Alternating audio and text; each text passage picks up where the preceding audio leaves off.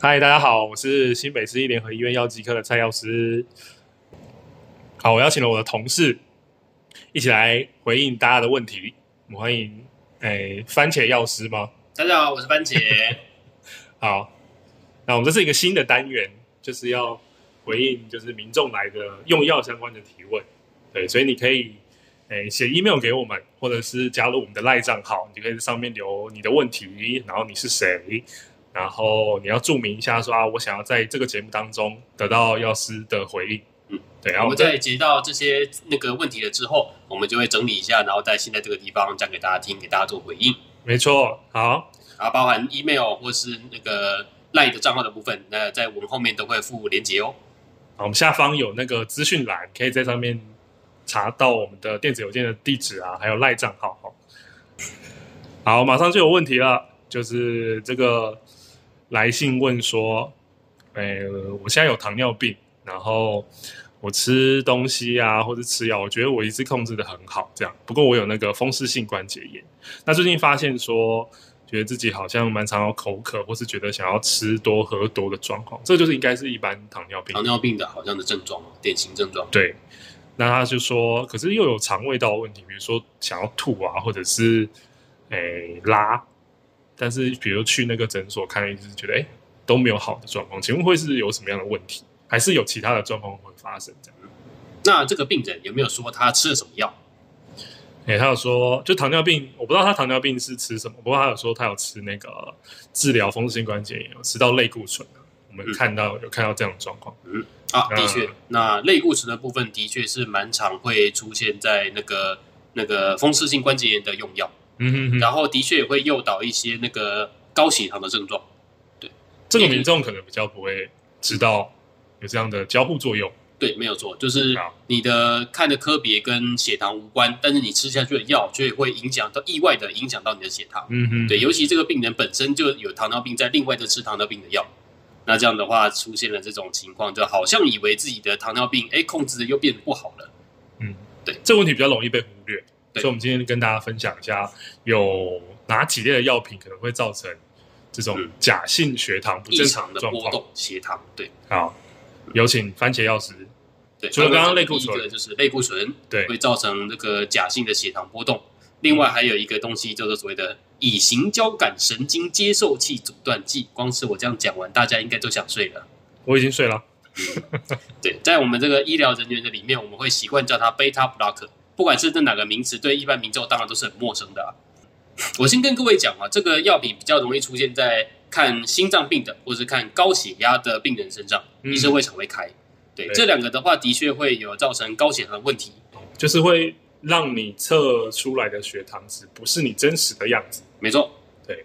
啊，所以说有再次，如果说你的吃的药也不清楚到底是不是我刚刚讲的所谓的贝塔 blocker，那你可以看一下，哎，你有没有在吃心脏病的药，有没有在吃高血压的药？如果没有的话，通常就不会。有的话，你其实你也看不懂的话，那你就来问我们，我们再跟你说它是不是这种药。会不会顺便到影响到你的血糖？好，对，这个我觉得应该血压高的病人蛮常会吃到，对这一类的药品。没错，下一种的话也是容易出现在高血压的病人哦，这个叫做所谓的利尿剂。对，当然不是所有的利尿剂，是其中某一种的利尿剂，我们叫做塞阿在的类的利尿剂。啊，你只讲英文，没有人听得懂。对，没有错。对，啊，这种形态的利尿剂的话，也会影响到空腹血糖值。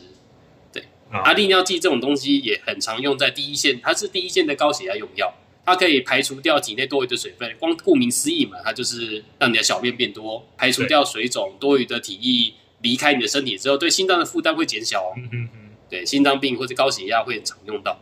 对，里面就有这种药，塞压在类的药可能会影响到你的血糖，你测出来的血糖跟你原本的值可能会有差异。好，所以这个。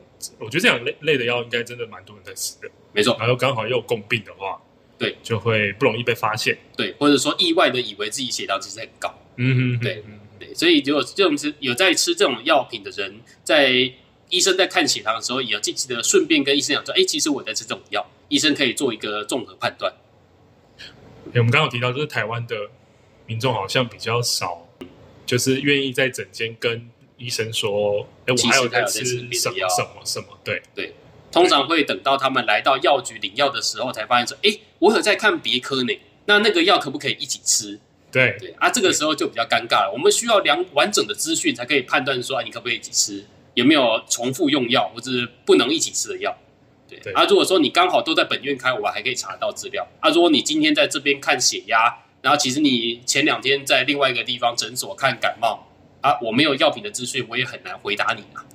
对，嗯哼。所以如果我们比较建议就是说，你们可以准备好药品的资讯，比如说药袋也好，或是一些那个什么收据处方签也好，那你可以药名啊。如果英文没有办法记，中文的药名提供给我们，应该也是 OK 的。没错，你可以就是在诊间的时候跟医生讲。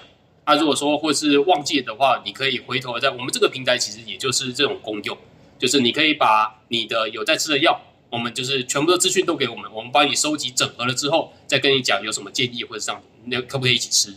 没错，好，所以就准备好资讯给我们，我们都很乐意为大家服务。对，因为毕竟就是我们的工作。是的，好，还有一类，这个应该比较少人会服用，对，叫我们叫做免疫抑制剂。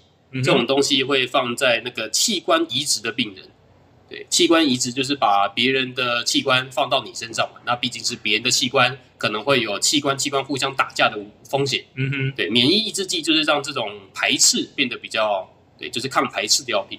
对，这种东西当然是一般人会比较几乎没看过啦。哎，有在吃这个药病人，他们应该很了解自己吃这一类的药。对，因为很专门。对对，比较少。对，这一类有一些会造成血糖波动哦。